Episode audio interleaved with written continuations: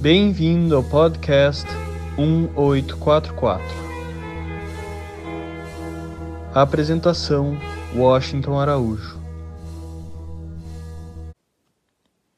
Bahá'u'lláh, o mensageiro de Deus para esta época, revelou o seguinte: Acautelai-vos a fim de não cometerdes aquilo que causaria tristeza aos corações de vossos pais e mães. E seu filho mais velho, o exemplo perfeito de cada ensinamento Bahá'í, chamado Abdul-Bahá, disse o seguinte: Conforta tua mãe e esforça-te para fazer o que seja condizente à felicidade de seu coração. Abdul-Bahá também disse que, se amor e acordo se manifestarem numa única família, aquela família avançará e tornar-se-á iluminada e espiritual. Existe um ditado africano que diz: Uma mãe não deve ser comparada a nenhuma outra pessoa. Ela é incomparável. Não existe ninguém como uma mãe. Nossas mães nos deram a vida, nos amam, cuidam de nós e querem o melhor para nós, não importa a nossa idade. Elas jamais deixam de ser mães. Não há forma de descrever adequadamente a dádiva que nos concederam. E nenhuma experiência no mundo se compara a ser mãe. Estar grávida, sentir as dores do parto, passar pelo parto em si tanto para mães adotivas quanto para as biológicas. Ver o rosto de seu bebê pela primeira vez. Esses eventos intensos são apenas o início de um papel de importância única nessa vida, aquilo que chamamos de maternidade. Quer você seja mãe ou considere o relacionamento com a sua mãe um verdadeiro tesouro, as histórias deste episódio do podcast 1844 vão emocionar, inspirar e estimular você, ouvinte, a amar e viver plenamente. Para filhos e filhas, esses relatos que irei fazer exemplificam a maneira que muitas mães têm de enriquecer as nossas vidas. Para as mães, que estarão nos ouvindo, estas narrativas da vida real celebram e reconhecem a natureza multifacetada e árdua do papel que elas desempenham.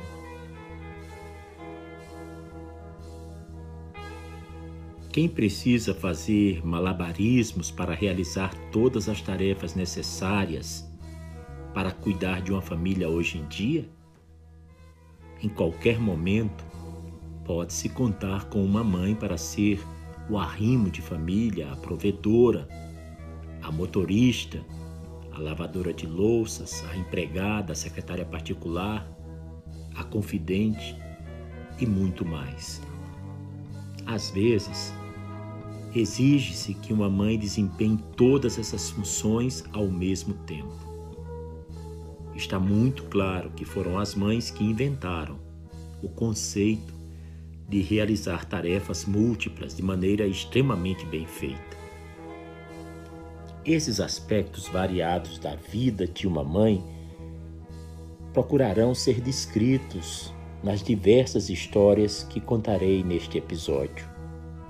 Elas realçam o elo de amor que liga as mães aos filhos e falam da coragem de uma mãe diante de desafios, da sabedoria que compartilham com seus filhos, dos momentos especiais que geram nossas recordações mais preciosas e, finalmente, falam do fantástico processo de tornar-se mãe, seja através do nascimento ou da adoção. Existe também um outro provérbio, um provérbio judaico que diz: como Deus não pode estar em todos os lugares, ele criou as mães. Muito bem. Como agradecer adequadamente às nossas mães pelo imenso dom da vida e pelo amor incondicional que delas recebemos? Para começar, podemos nos lembrar de expressar todo o amor e gratidão que sentimos por elas.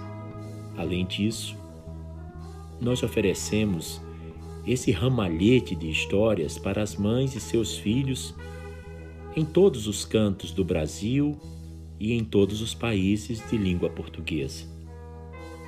Esperamos que este episódio aqueça o seu coração e que faça você rir e que conceda às mães um renovado sentido de propósito e de coragem para continuarem o que tantos acreditam ser a ocupação mais compensadora e desafiadora da vida. Movendo Montanhas, por Jim Stovall. Havia nos Andes duas tribos em guerra. Uma vivia na parte baixa, a outra na parte alta das montanhas. Um dia, a parte baixa foi invadida pelos povos do alto, que além de saquearem os inimigos, raptaram um bebê e o levaram para as montanhas. Os povos da parte baixa não conheciam os caminhos usados pelos povos da montanha. Não sabiam como chegar ao alto, como chegar aos inimigos e nem rastrear seus passos pelos terrenos escarpados. Mesmo assim, enviaram seus melhores guerreiros para subir a montanha e trazer de volta a criança. Os homens tentaram diferentes métodos de escalada. Primeiro um caminho, depois outro. Após vários dias de esforços, não tinham subido nem 500 metros. Sentindo-se impotentes e sem esperança, os homens da parte baixa consideraram a causa perdida e se prepararam para voltar para sua cidade. Enquanto arrumavam o equipamento para a descida, viram a mãe do bebê andando na direção deles. Perceberam que ela estava descendo a montanha que eles não tinham conseguido subir. E então descobriram que o bebê estava amarrado às costas da mulher. Como era possível? Um dos homens a saudou, dizendo: Nós não tivemos êxito em subir a montanha. Como é que você chegou ao alto se nós, os homens mais fortes e capazes da cidade, não conseguimos? Ela encolheu os ombros e respondeu: É que não era o filho de vocês que estava lá.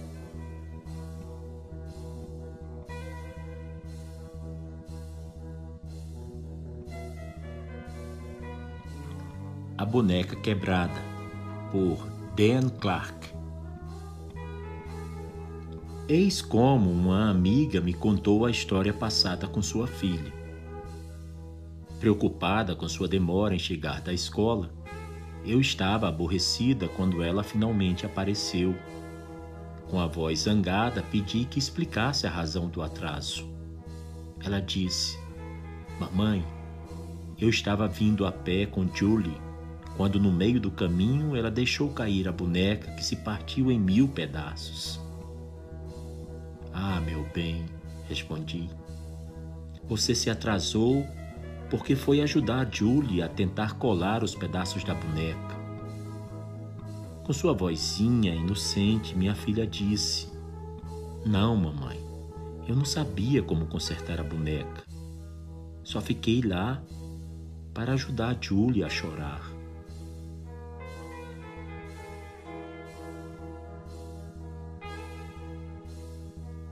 Aperte Minha Mão, por Mary Marquident.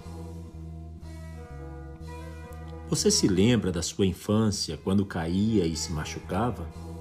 Lembra o que sua mãe fazia para acalmar a dor? Minha mãe, Grace Rose, me levava no colo até sua cama e beijava meu machucado. Então, ela sentava ao meu lado, pegava minha mão e falava: Quando doer, aperte minha mão e vou lhe dizer: Eu te amo. Era sempre assim. Eu apertava sua mão e, sem falhar uma só vez, ouvia as palavras: Mary, eu te amo. Às vezes eu fingia ter me machucado só para passar por esse ritual com ela. À medida que fui crescendo, o ritual mudou, mas minha mãe sempre encontrava um modo de diminuir a dor e aumentar a alegria em qualquer área da minha vida. Numa época difícil durante o segundo grau, ela tinha sempre meus chocolates preferidos, recheados com amêndoas, quando eu chegava em casa. Lá pelos meus vinte e poucos anos, mamãe muitas vezes telefonava no fim de tarde convidando-me para vermos o pôr do sol ou o nascer da lua. Deixava bilhetinhos amorosos sobre meu travesseiro quando eu chegava tarde em casa e quando fui morar sozinha, mandava-me vasinhos de flores agradecendo as visitas que eu lhe fazia. Mas minha melhor lembrança continuou sendo ela segurando minha mão quando eu era pequena e repetindo: Quando doer, aperte minha mão e vou dizer: Eu te amo. Eu já tinha trinta e tantos anos quando, uma manhã, papai telefonou para o meu trabalho. Era um homem seguro e lúcido, mas a voz soava confusa e amedrontada. Mary, há algo de errado com sua mãe. Já chamei o médico. Mas, por favor, venha logo que puder. Quando cheguei, papai andava de um lado para o outro na sala e mamãe estava deitada no quarto, olhos fechados, as mãos sobre a barriga. Chamei por ela, tentando manter a voz o mais calma possível. Mamãe, estou aqui. Mary, é você? Ela balbuciou. Sim, mamãe, sou eu. Eu não estava preparada para a próxima pergunta e, quando a ouvi, congelei, sem saber o que lhe responder. Mary, eu vou morrer? Meus olhos se encheram de lágrimas enquanto olhava minha mãe querida ali deitada, tão desamparada. Ao tentar descobrir o que responder, pensei o que mamãe diria no momento desses. Hesitei por um instante, esperando que as palavras viessem. Mamãe, não sei se você vai morrer, mas fique tranquila, tudo acabará bem. Apertei sua mão. Eu amo você.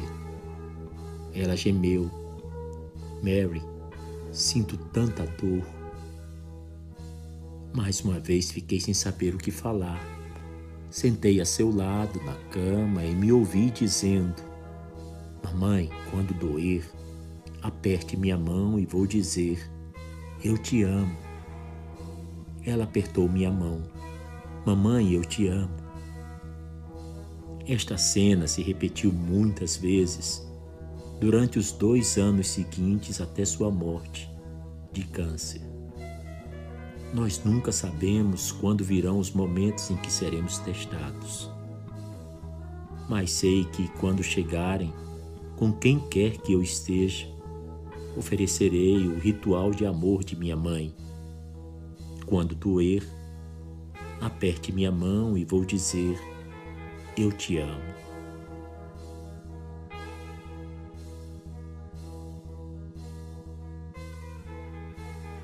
O prognóstico por Rochelle Pennington. Uma jovem mãe submetida a um tratamento contra câncer voltou do hospital sem cabelos por causa da radioterapia e muito consciente da sua aparência. Estava sentada na cozinha quando seu filho apareceu na porta olhando-a curiosamente. Quando a mãe iniciou o discurso que ensaiara para ajudá-lo a entender o que via, o menino se aproximou e aconchegou-se em seu colo, quietinho, a cabeça recostada em seu peito. A mãe acariciou a cabecinha do filho e disse: Você vai ver como daqui a pouco o meu cabelo vai crescer e eu vou ficar melhor, como era antes. O menininho se levantou, olhou para a mãe pensativo, com a espontaneidade de seus seis anos de idade, e respondeu: Seu cabelo está diferente, mas seu coração está igualzinho. A mãe não precisava mais esperar por daqui a pouco para melhorar. Com os olhos cheios de lágrimas, ela se deu conta de que já estava muito melhor. O poeta indiano Rabindranath Tagore escreveu: Toda criança nasce com a mensagem de que Deus não perdeu a esperança na humanidade.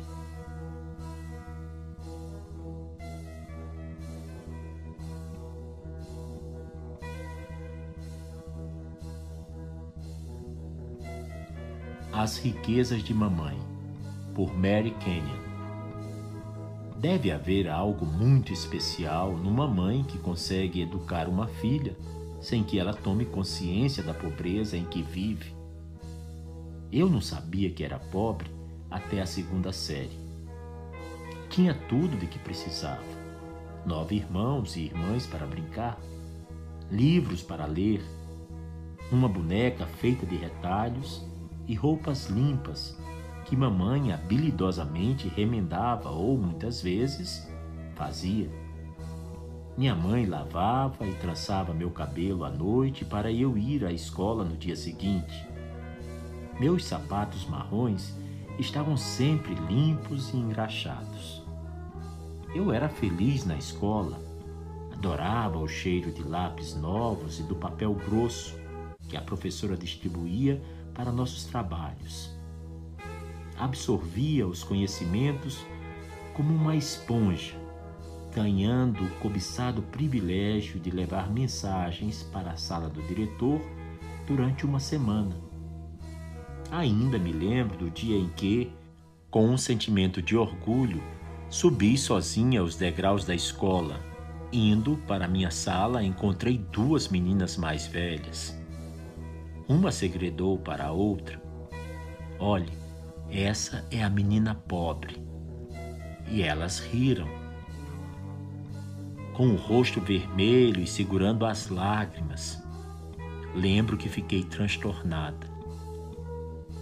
No caminho para casa, tentei eliminar os sentimentos conflitantes que os comentários das garotas me causaram. Fiquei imaginando por que as meninas me consideravam pobre. Olhei de modo crítico para meu vestido e pela primeira vez notei como era desbotado. Um vinco na bainha denunciando que tinha sido aproveitado. Sei que os pesados sapatos de menino eram os únicos que evitavam que eu andasse na lateral dos pés mas de repente me senti envergonhada por serem sapatos tão feios. Quando cheguei, tive pena de mim. Senti como se estivesse entrando na casa de um estranho, olhando para tudo de modo crítico. Vi o tapete velho na cozinha, manchas de dedos na pia, a pintura meio descascada das portas abatida, não respondi à saudação alegre de minha mãe que preparara biscoitos de aveia para o lanche. Tudo me pareceu feio e acanhado. Fiquei trancada no quarto até a hora do jantar, imaginando como falar com mamãe sobre pobreza. Por que ela não me contara? Por que tive de descobrir por outras pessoas enchi-me de coragem e fui para a cozinha. Nós somos pobres? Perguntei de repente, meio desafiadora. Esperei que ela negasse. contestasse ou pelo menos desse uma explicação satisfatória para que eu não me sentisse tão mal. Minha mãe me olhou contemplativamente, sem nada dizer, por um instante. Pobres? Repetiu, pousando a faca com que descascava batatas. Não, não somos pobres. Olhe para tudo que temos. Ela disse, apontando para meus irmãos que brincavam na outra sala. Através dos olhos de minha mãe, pude ver o fogo da lareira que enchia a casa com seu calor. As cortinas coloridas e os tapetes de retalhos feitos por ela e que enfeitavam a casa. O prato cheio de biscoitos de aveia sobre a cômoda. Do lado de fora, o quintal, que oferecia alegria e aventura para dez crianças. Ela continuou. Talvez algumas pessoas pensem que somos pobres em matéria de dinheiro, mas temos tanto. E com um sorriso, minha mãe se virou para preparar mais uma refeição para sua família, não se dando conta de que, a cada noite, ela alimentava muito mais do que estômagos vazios. Ela alimentava meu coração e minha alma.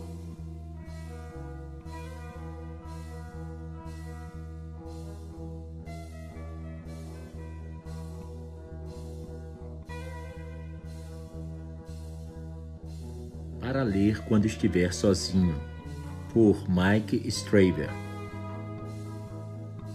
Eu tinha 13 anos e minha família se mudara do norte da Flórida para o sul da Califórnia um ano antes.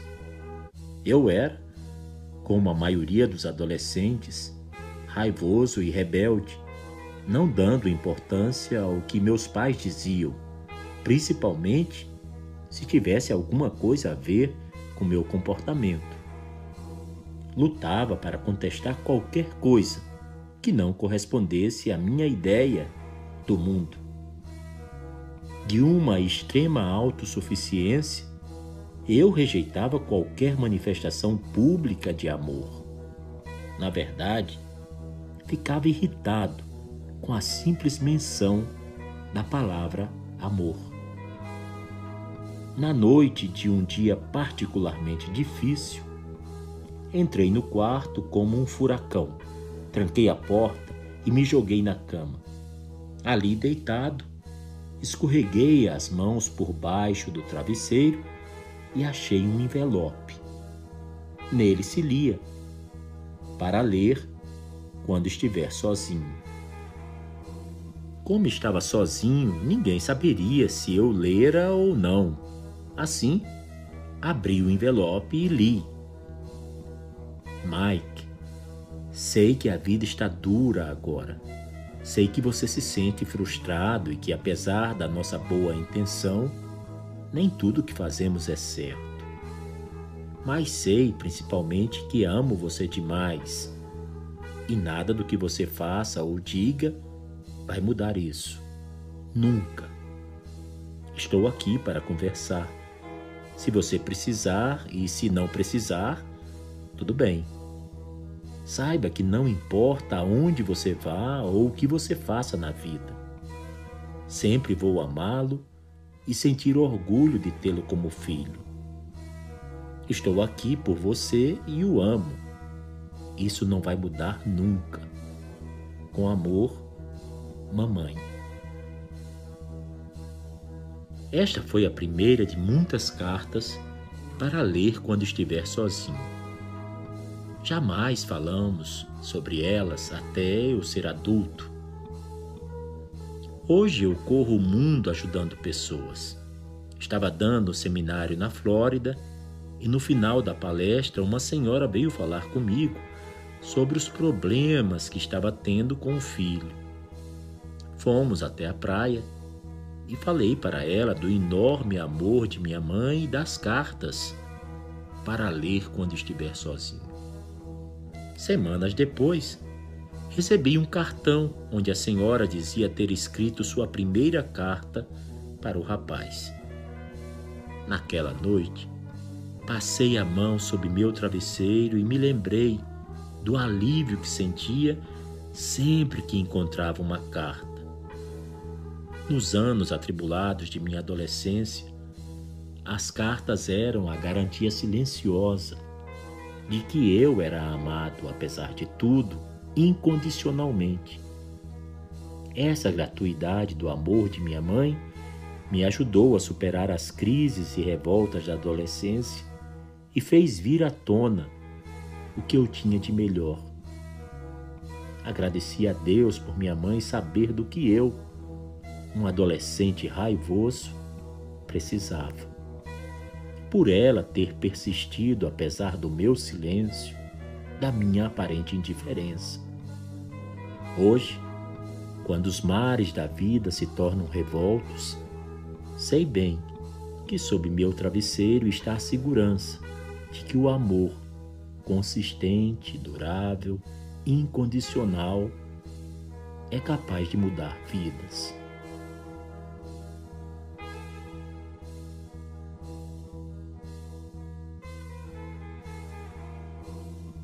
Sabedoria de Salomão, texto do livro dos Reis do Antigo Testamento. Certo dia, duas prostitutas apresentaram-se diante do rei Salomão e uma delas disse: Ó oh, rei Salomão, eu e esta mulher moramos na mesma casa.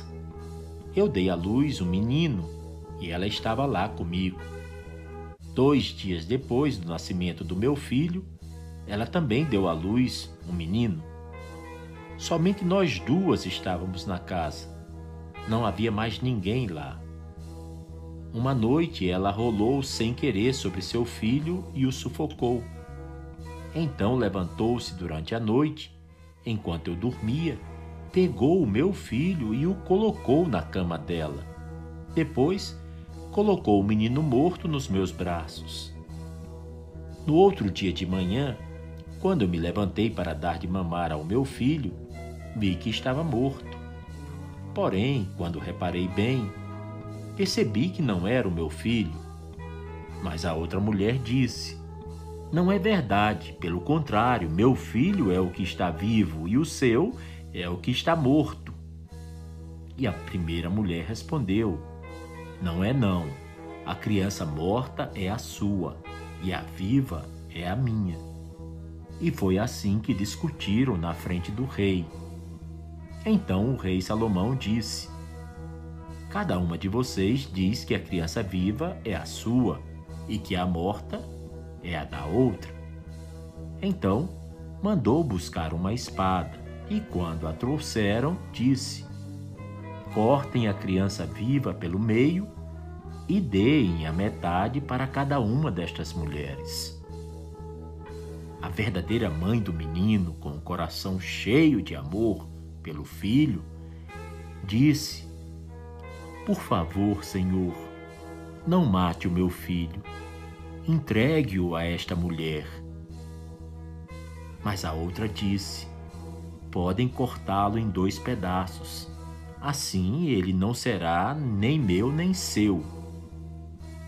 Aí Salomão disse: Não matem a criança. Entreguem o menino à primeira mulher, porque ela é a mãe dele todo o povo de Israel soube dessa decisão do rei Salomão e aí todos sentiram um grande respeito por ele, pois viram que Deus lhe tinha dado sabedoria para julgar com justiça.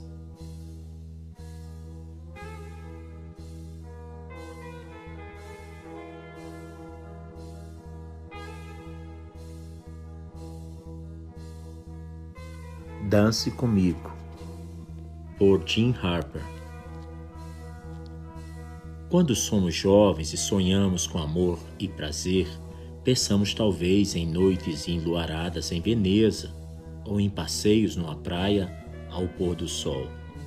Ninguém nos diz que os melhores momentos da vida são efêmeros, não planejados e quase sempre nos pegam de surpresa. Não faz muito tempo Eu estava lendo uma história para Anne, minha filha de sete anos, quando percebi seu olhar fixo em mim. Tinha uma expressão longínqua, parecia meio hipnotizada, como se não desse importância à história que ouvia. Perguntei o que ela estava pensando. Mamãe, ela murmurou, não consigo parar de olhar para você. Você é tão bonita. Quase derreti de emoção. Ela mal sabia que suas palavras sinceras e amorosas me dariam grande apoio ao longo dos anos seguintes. Pouco tempo depois, levei Sam, meu filho de quatro anos, a uma elegante loja de departamentos onde a melodia de uma canção de amor nos levou até um pianista. Sam e eu nos sentamos perto dele e o menino parecia petrificado pela melodia. De repente, Sam se levantou, veio para minha frente, tomou meu rosto em suas mãozinhas e disse: Mamãe, dance comigo. Se essas mulheres que circulam nos ambientes mais luxuosos e românticos soubessem a alegria que esse convite feito por um menino de rosto redondo e dentes de leite me proporcionou, ah, embora as vendedoras estivessem rindo de nós e nos apontando enquanto deslizávamos e rodopiávamos, eu não trocaria minha dança com esse jovem charmoso e irresistível nem mesmo pelo universo inteiro.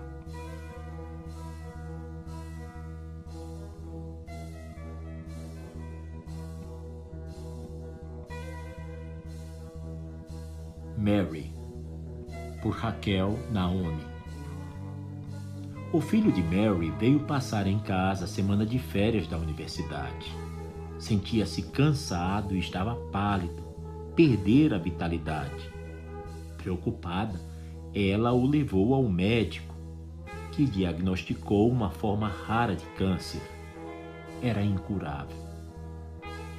Quando Mary ouviu o diagnóstico, o filho já voltara para a faculdade. Ela subiu os degraus da entrada, abriu a porta com força e gritou com todas as suas forças gritando de revolta, correu de quarto em quarto, abrindo as janelas com ímpeto e dando socos no ar. O marido tentou acalmá-la sem resultado. Assustado, ele telefonou para um terapeuta que vinham consultando juntos e correu com o telefone até o quarto onde Mary gritava diante da janela aberta. Mary, Mary, disse ele. O terapeuta está ao telefone. Mary, Mary, disse ele. O terapeuta está ao telefone. Ao ouvir isso, ela avançou sobre o marido, gritando: O terapeuta? O terapeuta? Fale você com o terapeuta, Harry. Eu vou falar com Deus. Mary precisou de toda a sua raiva, força de vontade e vitalidade para atravessar os 14 meses que se seguiram. Com a ajuda das quatro filhas, ela levou o rapaz a quem quer que pudesse ajudar. Tentaram de tudo, mas o câncer avançou com fúria, transformando-o numa sombra de si mesmo, até que finalmente ele morreu nos braços da mãe. Tinha apenas 20 anos. Todo aquele amor materno não fora capaz de salvá-lo. Mary sentiu que sua vida se fora também com o filho. Passou vários meses entorpecida, inconsolável. Cerca de dois anos mais tarde, Mary foi com seu irmão a uma igreja católica que nunca visitara. Sem conseguir rezar, ela caminhou sem destino pela nave até parar em frente a uma imagem da Virgem Maria. De repente, a dor que estava congelada em seu coração encontrou palavras e ela perguntou em voz alta: Como a senhora conseguiu, Maria? Como conseguiu renunciar seu filho? Como conseguiu encontrar uma maneira de continuar vivendo depois que ele morreu? Onde descobriu alguma esperança de conforto? Com lágrimas descendo pelo rosto, ela disse à Virgem que sempre fora uma boa pessoa, uma boa mãe. Por quê? perguntou. Por quê? Que razão poderia haver para uma pessoa tão cheia de vida, tão nova, tão brilhante, sofrer e morrer? Mary sabia, sem sombra de dúvida, que jamais iria superar aquela perda ainda chorando. Ela contou à Virgem como seu filho era jovem, como ele se esquecia de comer, como não sabia lavar as próprias roupas direito. Ele precisava de uma mãe, disse em lágrimas. Ele ainda precisa de uma mãe, posso compreender, mas entrego-o aos seus cuidados virou-se de costas e saiu da igreja. Um ou dois dias depois, enquanto dirigia para o trabalho, Mary surpreendeu-se ao perceber que estava cantarolando um antigo hino de louvor sobre o consolo. Com o passar do tempo, devagarinho, ela foi conseguindo aliviar seu coração. Fiquei perplexa com a força dessa história, impressionada com a intensidade do amor de Mary pelo filho e da dor pela sua perda. Não consegui dizer nada. Mary olhou para mim e sorriu. E o mistério, Raquel? O mistério é que é possível ser reconfortada. Recentemente, Mary escreveu-me uma carta para contar que duas de suas filhas estavam grávidas. Na próxima primavera, uma delas trará ao mundo um menino, seu primeiro neto.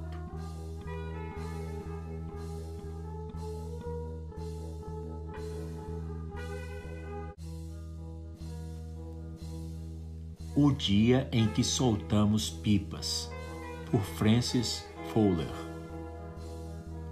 Linha! gritou meu irmão. Precisamos de mais linha. Era sábado, como sempre, um dia ocupado, pois trabalharás durante seis dias e farás todos os trabalhos. Era levado a sério então. Do lado de fora, papai e o vizinho, o Sr. Patrick, também cumpriam suas tarefas. Mamãe e a senhora Patrick faziam a limpeza da primavera. O vento tornava aquele dia de março ideal para arrumações de armário. As roupas de lã já balançavam no varal do quintal. De alguma forma, os meninos tinham conseguido ir para o morro atrás da casa com suas pipas. Agora, mesmo com o risco de deixar meu irmão encurralado e obrigado a bater tapetes, eles o mandaram pegar mais linha. Aparentemente, não havia limites para a altura que as pipas poderiam alcançar.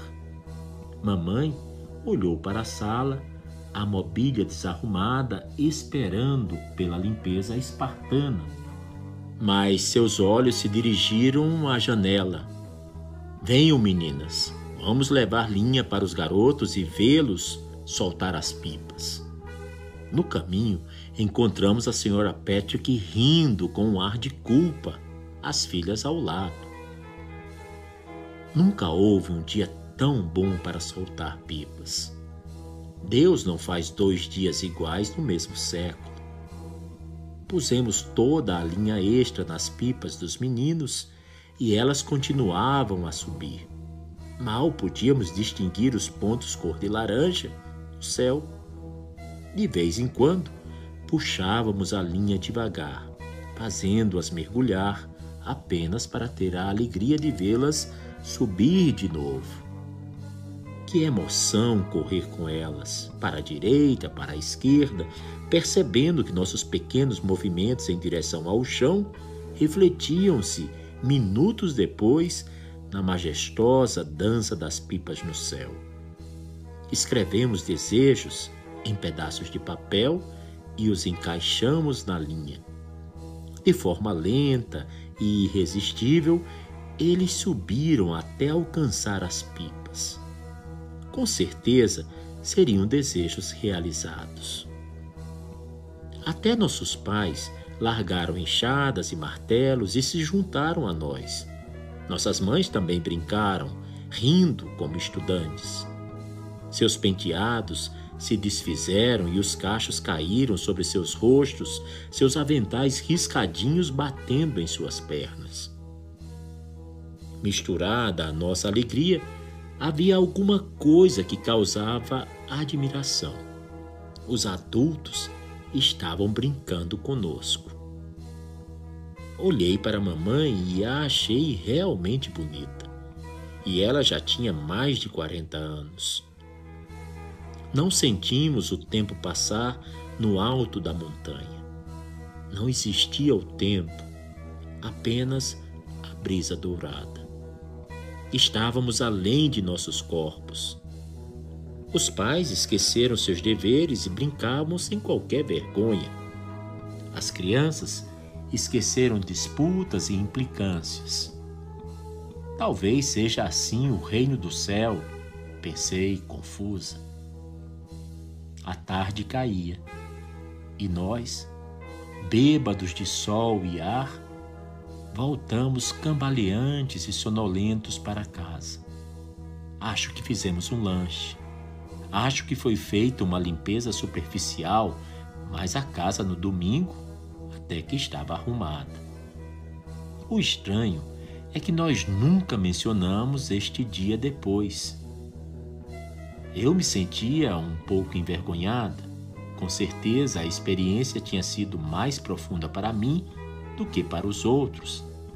E tranquei a lembrança lá no fundo, onde guardamos as coisas que não podem ser e mesmo assim são.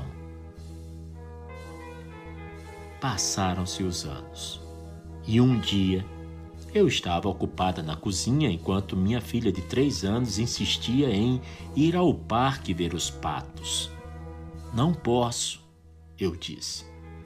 Tenho muitas coisas para fazer e quando terminar, vou estar cansada para ir tão longe. Minha mãe, que nos visitava naquele momento, parou um instante de descascar as ervilhas e disse: Está uma manhã linda quente, mas com uma brisa que me faz lembrar aquele dia em que soltamos pipas. Parei entre o fogão e a pia. A porta trancada se abriu e trouxe um jorro de lembranças. Tirei meu avental e disse à minha filha: Vamos, vovó tem razão. O dia está muito bonito para se desperdiçar.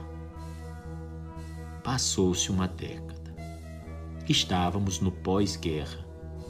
Durante toda a noite, ouvimos o filho mais jovem do Sr. Patrick contar suas experiências de prisioneiro num campo de concentração. Depois de falar bastante, ficou em silêncio. Estaria pensando nas duras situações que enfrentou? De repente, com um sorriso nos lábios, ele disse: Ei, vocês lembram? Não, claro que não. Não deve ter deixado em vocês a mesma a mesma impressão que deixou em mim. Tive até medo de perguntar. Lembrar o quê?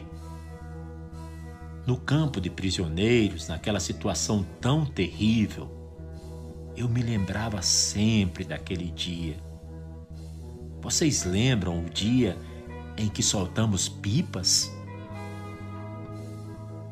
Chegou o inverno eu tinha a espinhosa missão de visitar a senhora Patrick, que ficara viúva.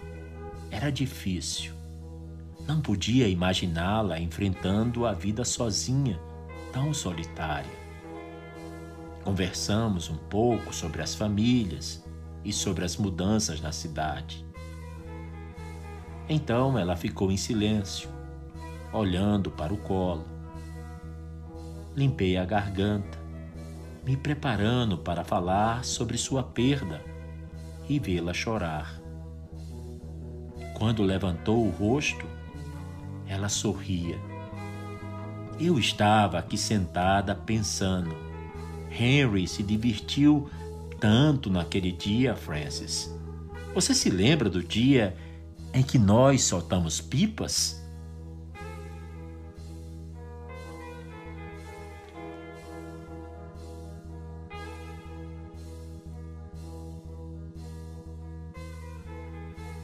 Brincar também é importante.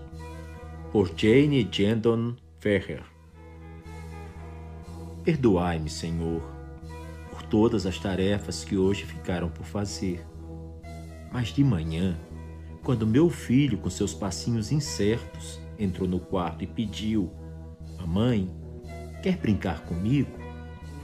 Eu simplesmente tive que dizer sim.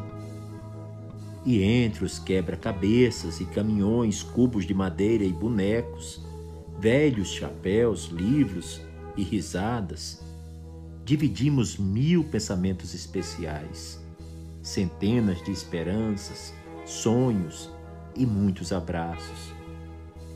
E quando à noite, na hora de rezar, ele juntou as mãozinhas e falou baixinho: Obrigado, Deus por mamãe e papai, pelos meus brinquedos, pelo cachorro quente, pelo sorvete de chocolate e por mamãe brincar comigo. Eu sabia então que havia sido um dia muito bem gasto e tinha certeza de que o Senhor entenderia.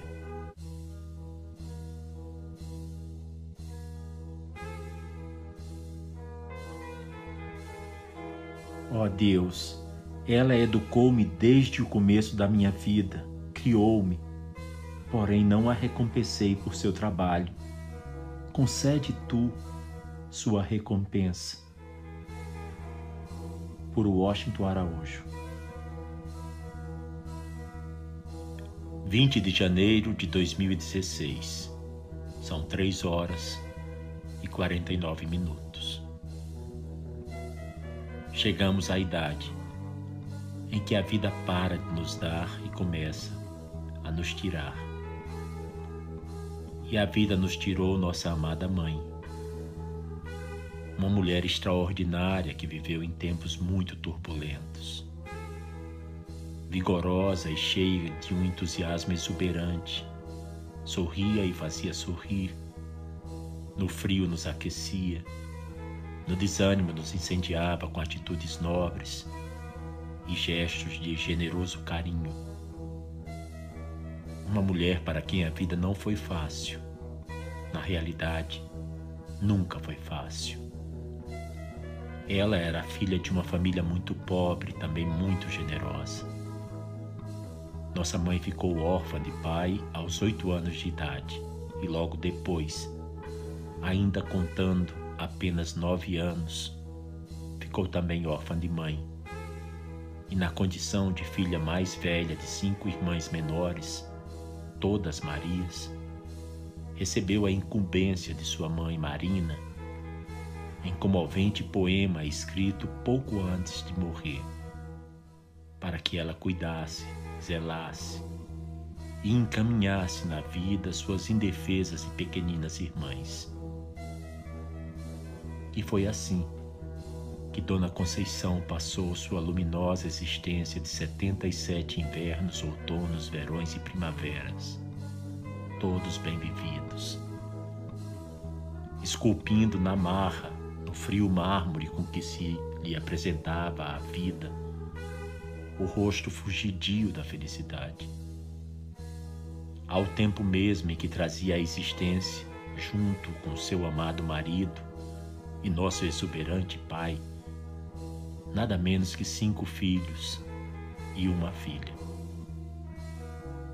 E então, na madrugada desta quarta-feira, dia 20 de janeiro, faltando apenas seis dias para o quinto aniversário do dia em que ela se despediu de nosso amado pai, seu Adonias, aquele que foi o grande amor de sua vida, após 56 anos de um casamento feito de duradoura cumplicidade, eis que a morte lhe chegou na sua antiga locomotiva.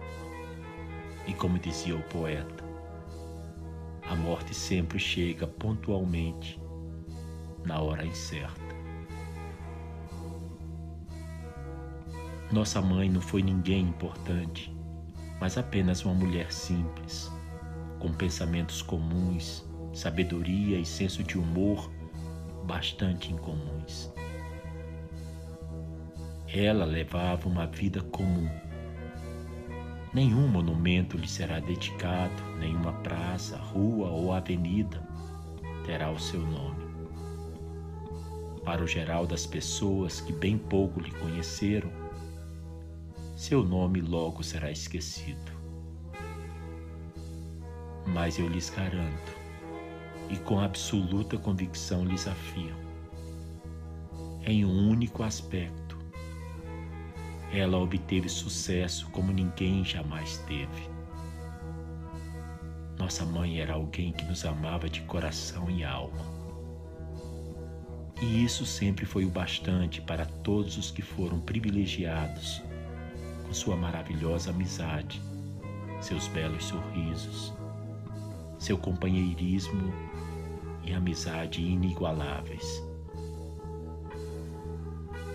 A verdade é que Dona Conceição, a filha de Paulino e Marina, a apaixonada Maria de Adonias, a mãe de Venâncio, Abraão, Tom, Lana, Júnior e Leider, a irmã devotada de Zuleide, Socorro e Núbia, tentou viver a vida o melhor que pôde.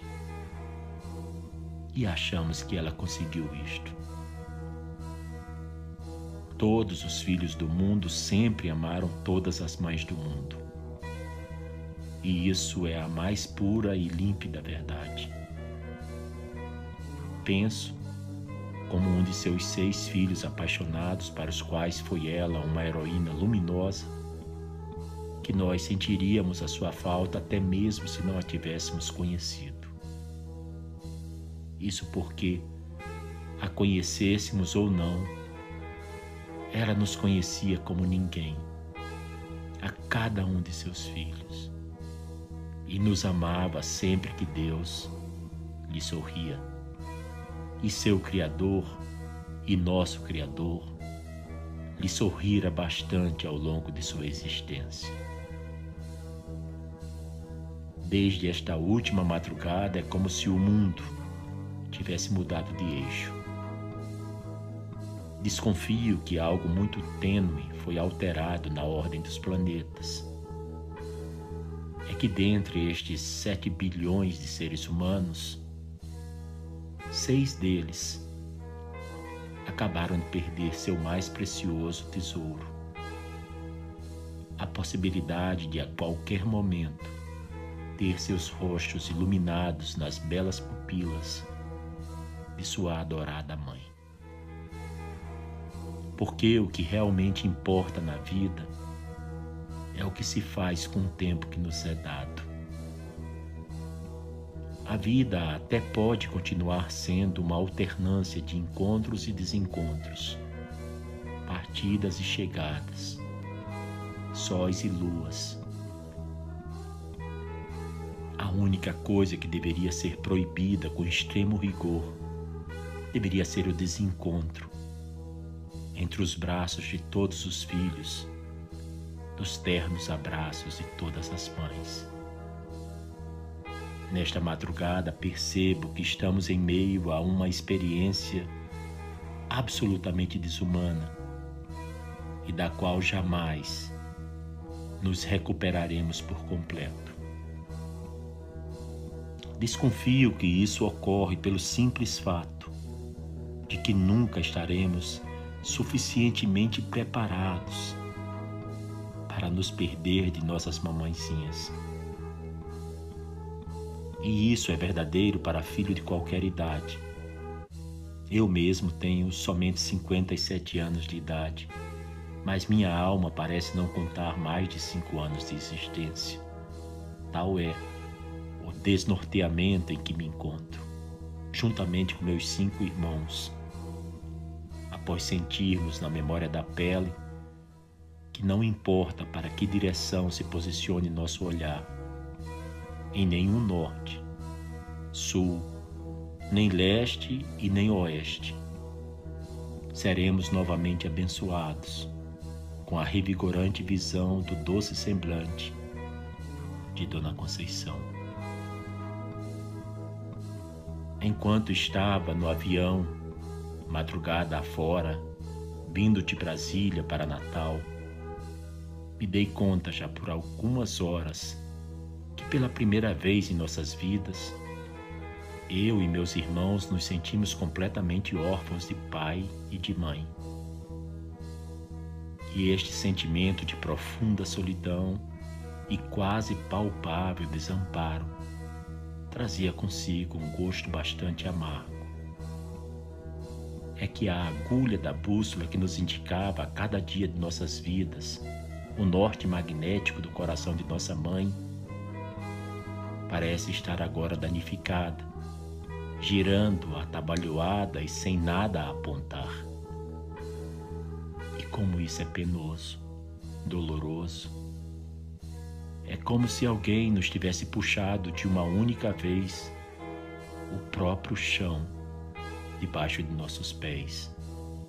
E então nos perguntamos aquiescentes e submissos à vontade de Deus, nosso mais amado, fonte de nossa vida e luz. Por que as pessoas boas partem cedo demais? E logo nos encandecia a imaginação tão singela resposta. Deve ser porque Deus as quer por mais tempo ao seu lado. Por outro lado, sabemos que em cada pedaço de nós, filhos, irmãs, netos e sobrinhos, desde esta madrugada sempre haverá um pedaço dela vivendo alegremente em cada um de nós. Sabemos que não se inventam novas mães, assim como não se inventam velhos amigos, velhos camaradas pessoas que compartilhavam nossas melhores lembranças, nossos mais sofridos dias. E isso é trágico, muito trágico. O que é que nos conforta então? A compreensão de que somente o Espírito, se soprar o barro, pode criar o homem. E a fé no ensinamento divino de Bahá'u'lláh a glória de Deus, a nos ensinar que este corpo físico é como uma gaiola e o espírito, o pássaro que nela habita. Rompida a gaiola, o pássaro feliz, leve e saltitante, cheio de adoráveis gorjeios, gorjeios pontuados por infinitos louvores a Deus, levanta voo até alcançar a meta final de cada ser humano, que é a de buscar alcançar a doce e acolhedora presença de seu Criador. Sim, é isso que nos conforta, nos consola e nos renova para seguirmos adiante e viver tudo o que tem de ser vivido e viver até a última gota. Porque viver não mata, amar não mata. O que pode realmente matar é acreditar que a vida acaba apenas ultrapassada essas fulgazes fronteiras terrenas. E também tudo que morre dentro de nós enquanto ainda estamos vivos. A propósito, uma sacada. O reino dos céus é uma condição do coração e não algo que cai na terra ou que surge depois da morte. E não seria justo se neste momento solene e dolorosamente fértil deixássemos de testemunhar que nossa mãe foi e continuará a ser a chave para nossa paz de espírito. Porque ela nos fez sentir pessoas melhores. E também por sabermos que quando nossas almas estavam nos achados e perdidos, foi ela, Dona Conceição, que veio rapidamente nos resgatar. Mas então você descobre que nem ao menos sabe o que é a perda. Porque ela só ocorre mesmo quando você ama alguém muito mais do que você mesmo. E isso nos faz lembrar estes versos da poeta Elizabeth Browning.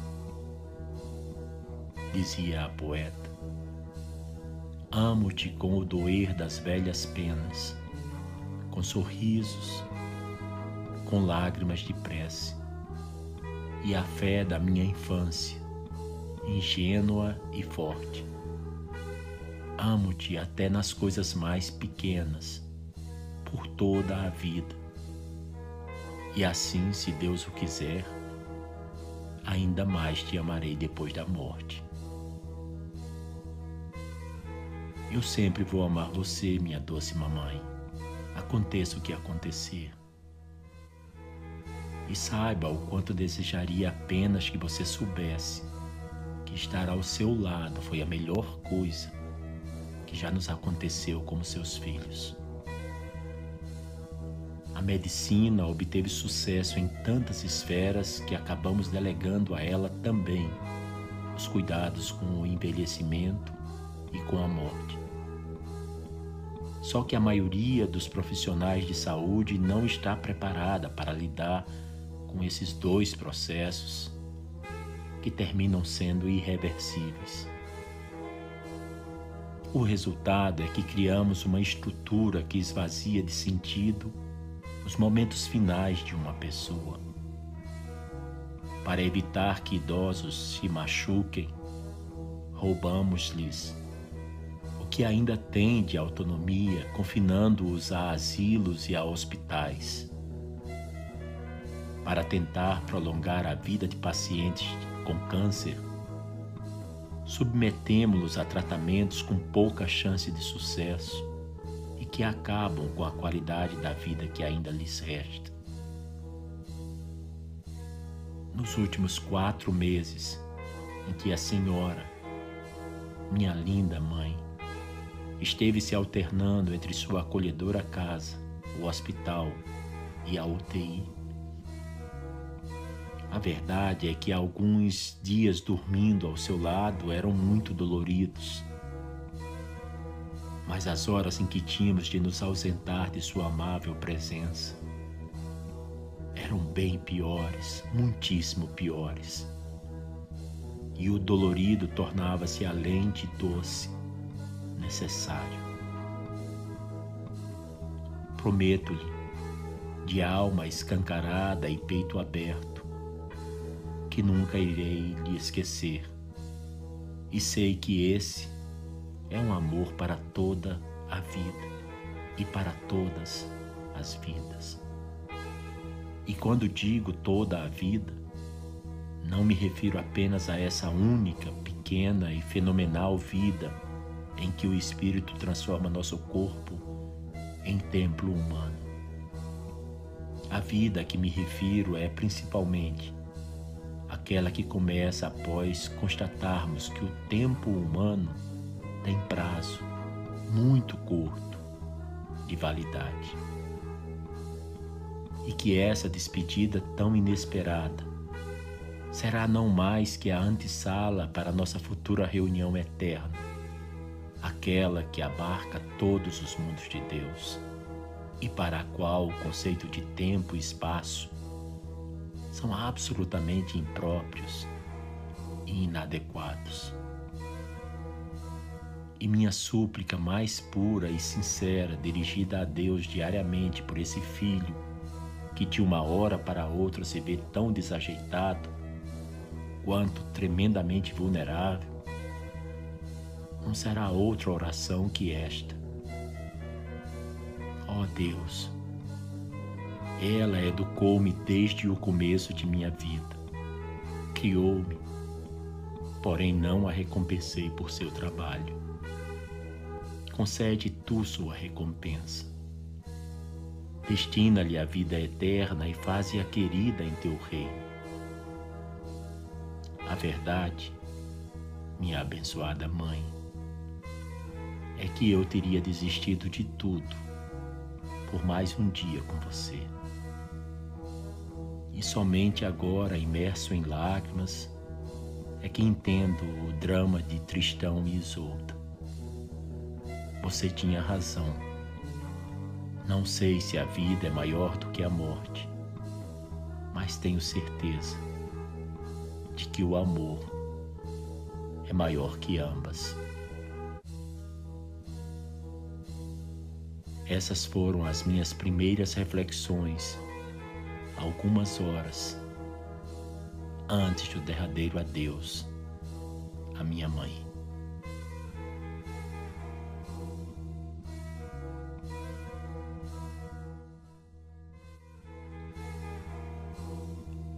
Vinte e seis de janeiro de dois mil e dezesseis, duas horas e quarenta e nove minutos. Tenho vontade de escrever à minha mãe. E mais que vontade, um anseio imperativo de lhe dizer algumas breves sensações de como ficou o mundo depois que ela deixou de nele respirar.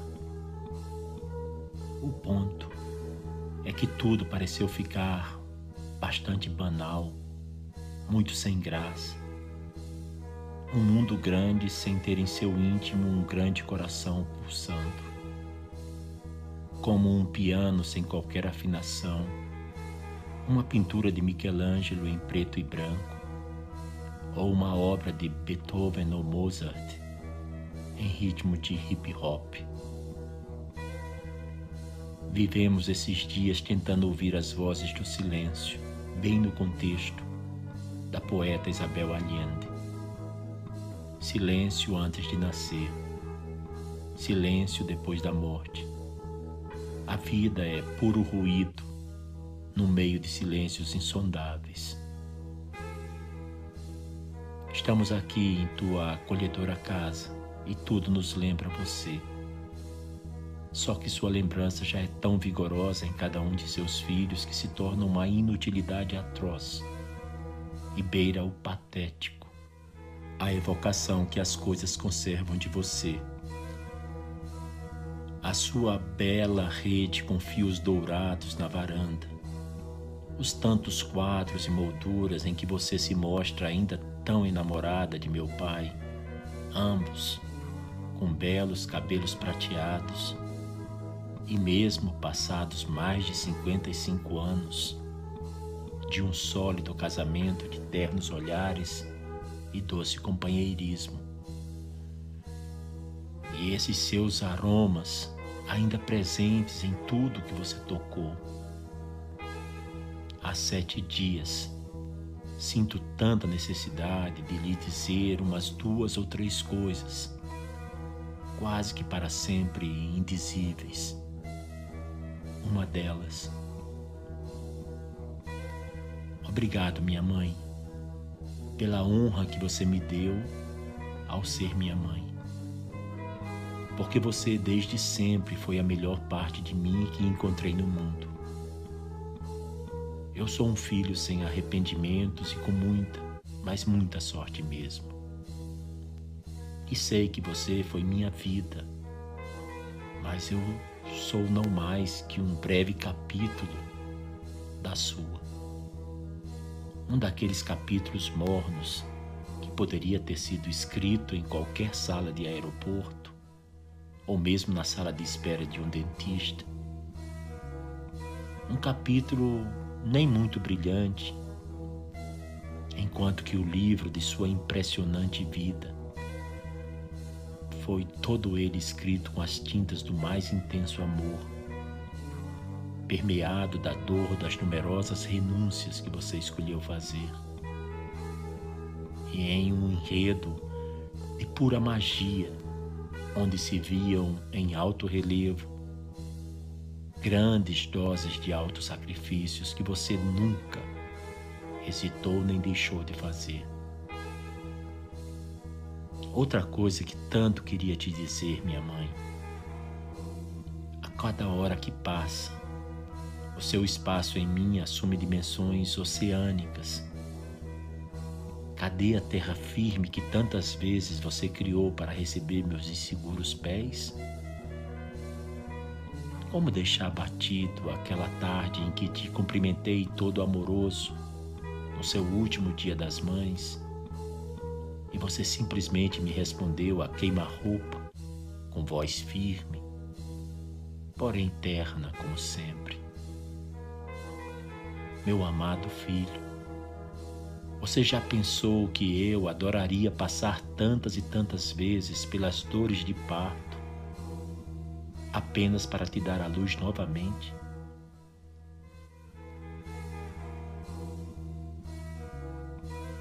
Em que dicionário amoroso iria encontrar algo para te agradecer por tão intensa expressão de amor? Pois bem, tudo isso ficou sem resposta.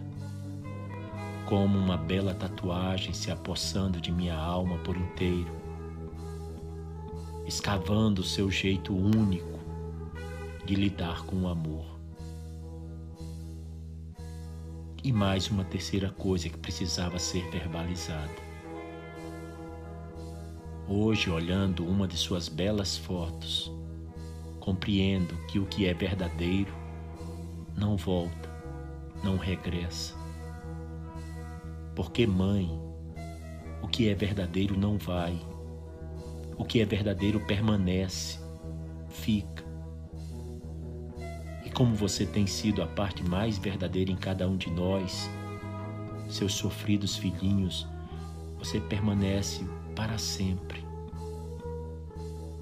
E depois, você, nossa mãe, foi sempre tão cheia de talentos, de bênçãos e de um irresistível senso de bom humor.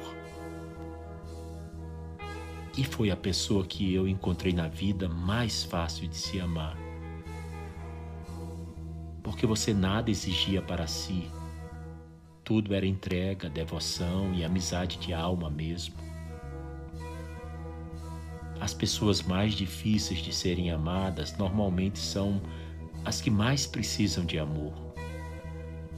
E você parecia nunca estar precisando de amor, porque você nos tornava fácil a aventura de viver, conjugando no dia a dia esse verbo intransitivo que é amar. Passados sete longos dias e todas estas sete noites mal dormidas, recusamos-nos a usar comprimidos para nos aliviar a dor, porque somente o amor e a fé nos pode aliviar o sofrimento. Não se trata de dor, trata-se de sofrimento. E você merece que saibamos distinguir dor de sofrimento e viver o que tem de ser vivido sem o uso banal, artificial, de fórmulas medicamentosas. Você nos ensinou mais amor e menos ansiolíticos. Só existem quatro perguntas de valor na vida: O que é sagrado? Do que é feito o espírito? Pelo que vale a pena viver? E pelo que vale a pena morrer? A resposta para todas essas perguntas é a mesma: somente o amor. Novamente socorro-me dos poetas esses seres alados que se portam como humanos embora sejam mestres versados na linguagem dos anjos. Disse o poeta. É como se você tivesse chegado e despertado minha alma. Faça de conta que nada disso conta, que não importa, exceto estarmos outra vez aqui. Abra-me novamente a tua porta, pois eu jamais parti.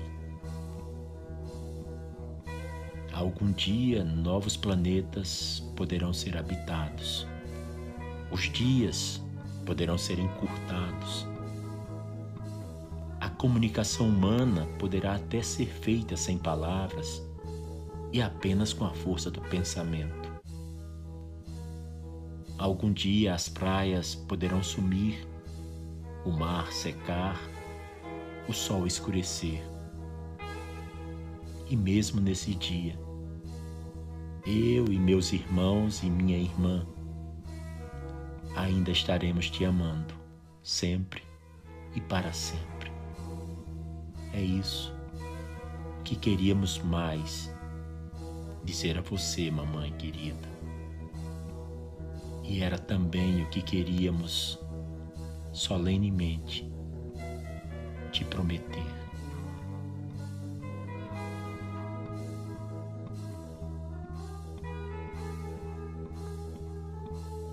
completamente errado, por Gerald Thurston Jr.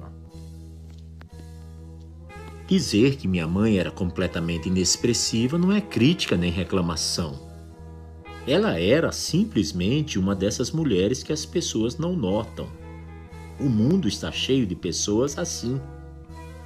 Nascida em uma família de alcoólatras, minha mãe decidiu sair de St. Louis aos 17 anos, porque, como ela dizia, não podia aguentar mais um só minuto de discussão, bebida e loucura. Foi para a Califórnia morar com uma prima e começar vida nova. Isso aconteceu em 1959. No ano seguinte, se casou com meu pai, que era da Marinha, e tiveram três filhos: Tammy, Tina e eu, Jerry. Meus pais compraram uma casa pequena e simples no condado de Orange em 1967. Em 1975, apesar de seus esforços, se divorciaram. Eu tinha 12 anos. Talvez pela grande mudança provocada pelo divórcio, de repente, passei a perceber minha mãe como pessoa Notei que seu rosto tinha círculos escuros em torno dos olhos e que seu corpo sofrera com a gravidez e o parto dos filhos. Os homens não olhavam para ela. Parece que nunca notaram os olhos luminosos que eu comecei a perceber com o tempo. Como muitas outras mães sozinhas, a minha também arrumou um segundo emprego e à noite distribuía formulários de corridas de cavalo em lojas de bebidas alcoólicas. Ela me prometia um sorvete coberto de chocolate para eu ir com ela, pois dizia ser a única forma de estarmos juntos mais um pouco. Levava pilhas de formulários às lojas, sem receber sequer um segundo olhar dos homens de trás dos balcões. Mamãe parecia invisível para os homens. Mais velho, eu amargava o desinteresse das pessoas por minha mãe. Eu conhecia seu caráter, sua moral e o imenso conhecimento adquirido por ser uma leitora insaciável. Percebi que a vida silenciosa e heróica de minha mãe não era notada nem apreciada, e aquilo me doía em 19 de fevereiro de 1986, recebi um telefonema no trabalho. Era minha mãe. Com a notícia de que o resfriado de que ela tentava se livrar há dois meses era, na verdade, um tumor no pulmão esquerdo. Uma semana depois, foi para a mesa de operação, mas nada havia a fazer. O médico falou em quimioterapia e radioterapia, mas seus olhos nos diziam a dura verdade. Mamãe lutou com garra contra o tumor, mas parecia que ninguém percebia sua fibra. Ela suportou os efeitos da radiação que atingiram sua laringe, afetando sua capacidade de engolir e até de respirar. Enfrentou o pesadelo da quimioterapia comprando uma peruca vermelho vivo para tentar chamar a atenção da família para o que estava ocorrendo. Não funcionou. Ela lutou para derrotar o monstro até perder a consciência em 2 de fevereiro de 1987, morrendo de mãos dadas com seus filhos, que acariciavam seu rosto completamente inexpressivo. Aquilo me encheu de raiva raiva do mundo que não anotara. Eu anotara. Pude observar a luta e a solidão cobrarem seu preço. Como não viram que essa mulher inexpressiva na figura era, na verdade, um lindo ser humano? Tive raiva até o dia do funeral. Pessoas que eu não conhecia começaram a chegar na capela simples, onde ela se encontrava para ser notada pela última vez. Pessoas que tinham trabalhado com ela há 20 anos estavam lá, dizendo que não me viam desde que eu usava fraldas. Amigos de seu último emprego, que eu não conhecia, foram nos abraçar.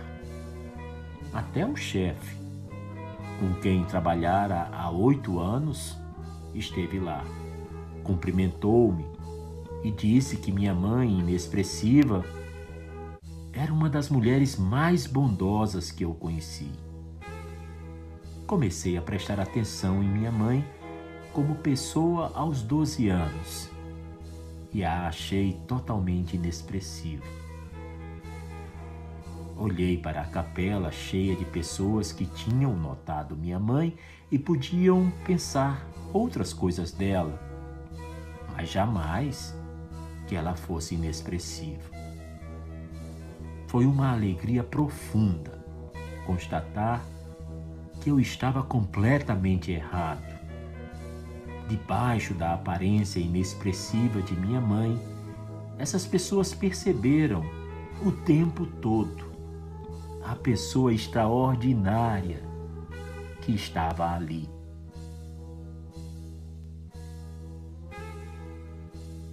A Inspeção. Autor desconhecido. Num acampamento de escoteiros, durante uma inspeção, o monitor achou um guarda-chuva cuidadosamente enrolado no saco de dormir de um dos meninos. Como, afinal, guarda-chuvas não faziam parte da lista do que levar para o acampamento, o monitor pediu para o garoto explicar por que aquele objeto estava ali. Com um suspiro conformado, o menino disse: O senhor não sabe como são as mães?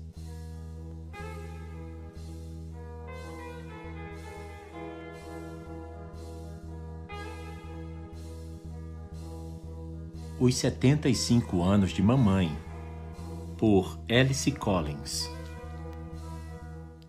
Ela secretamente deseja um balão de oxigênio como presente. Através dos anos, ela gritou, falou e rezou: Jesus, Maria, José, me deem paciência. Um milhão duzentos e quarenta e cinco mil cento e oitenta e sete vezes. Suas mãos penduraram fraldas em varais de roupa, esterilizaram mamadeiras, carregaram bebês, passaram roupinhas e orgulhosamente empurraram carrinhos. Ela descascou mais batatas do que seis soldados em serviço. Seu cabelo passou por várias fases: permanente, tintura com cápsulas colorantes, coque, outro permanente, tinta prateada, Recebeu visitas na sala, guardava as compras na dispensa, o sorvete na geladeira e terça-feira era dia de usar a máquina de lavar. Ela se graduou em cuidados com crianças através de sarampo, catapora, cachumba, pneumonia, pólio, tuberculose, febres, cortes, gripes, braços quebrados e corações partidos.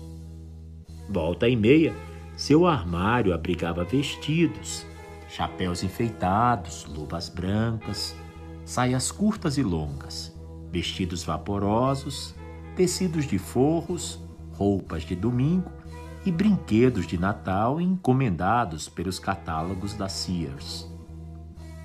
Seu coração conheceu o êxtase do amor por um homem, a alegria dos filhos, o amargor de seus erros, o calor dos amigos, a celebração dos casamentos e a bênção de netos e bisnetos.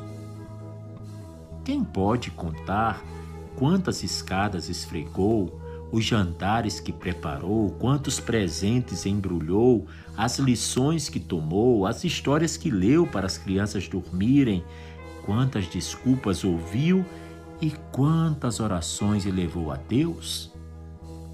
Seus braços ninaram gerações de bebês. Suas mãos prepararam incontáveis pratos favoritos. Seus joelhos se dobraram para rezar muitas e muitas vezes por aqueles que ela amava. Beijou muitos machucados que doíam e suas costas se curvaram para dar banho em cowboys sujos. Catou muita roupa espalhada de adolescente, colheu muitas flores do jardim e envelheceu. Passou pela vida com risos e lágrimas vendo o pôr do sol de ontem se tornar o amanhecer de esperança e promessa. Por causa dela e do marido, a vida de família e amor continuou por gerações. Quando uma mãe faz 75 anos, abençoados são aqueles que a rodeiam com seu amor.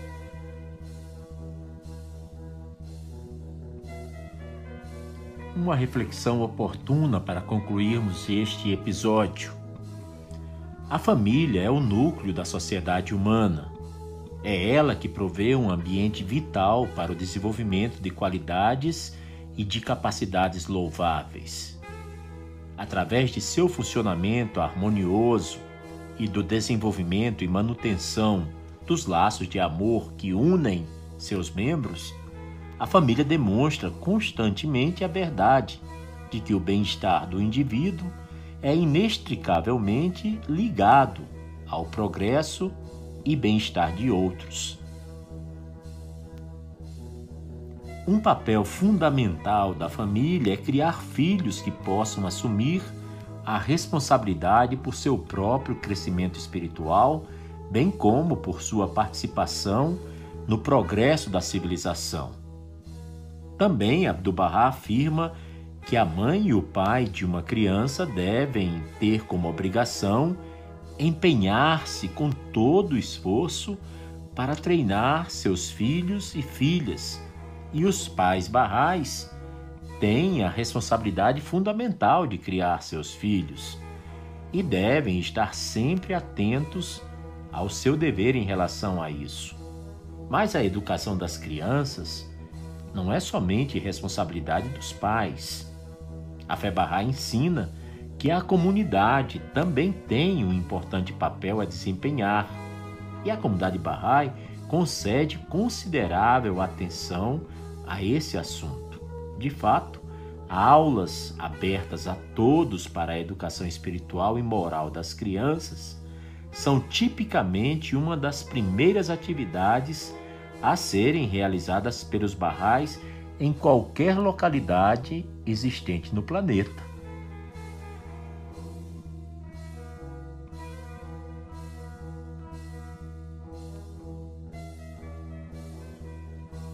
O podcast 1844 deixa um agradecimento especial à editora Sextante, que publicou uma belíssima obra chamada Histórias para Aquecer o Coração das Mães, que é uma compilação de Jack Canfield, Mark Victor Hansen, Jennifer Reed Hawthorne e Marcy Shimoff.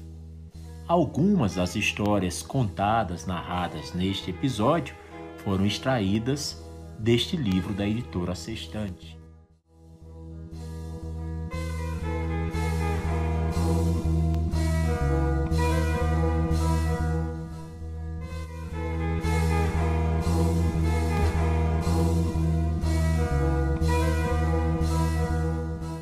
Você acabou de ouvir mais um episódio do podcast 1844.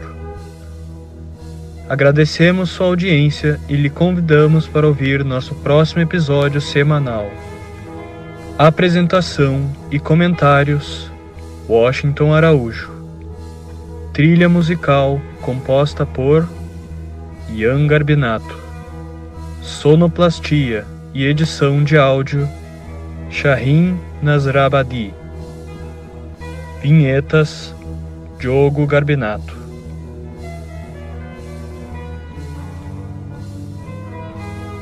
Contatos com a produção para comentários e sugestão de temas podem ser feitos através do e-mail podcast1844 gmail.com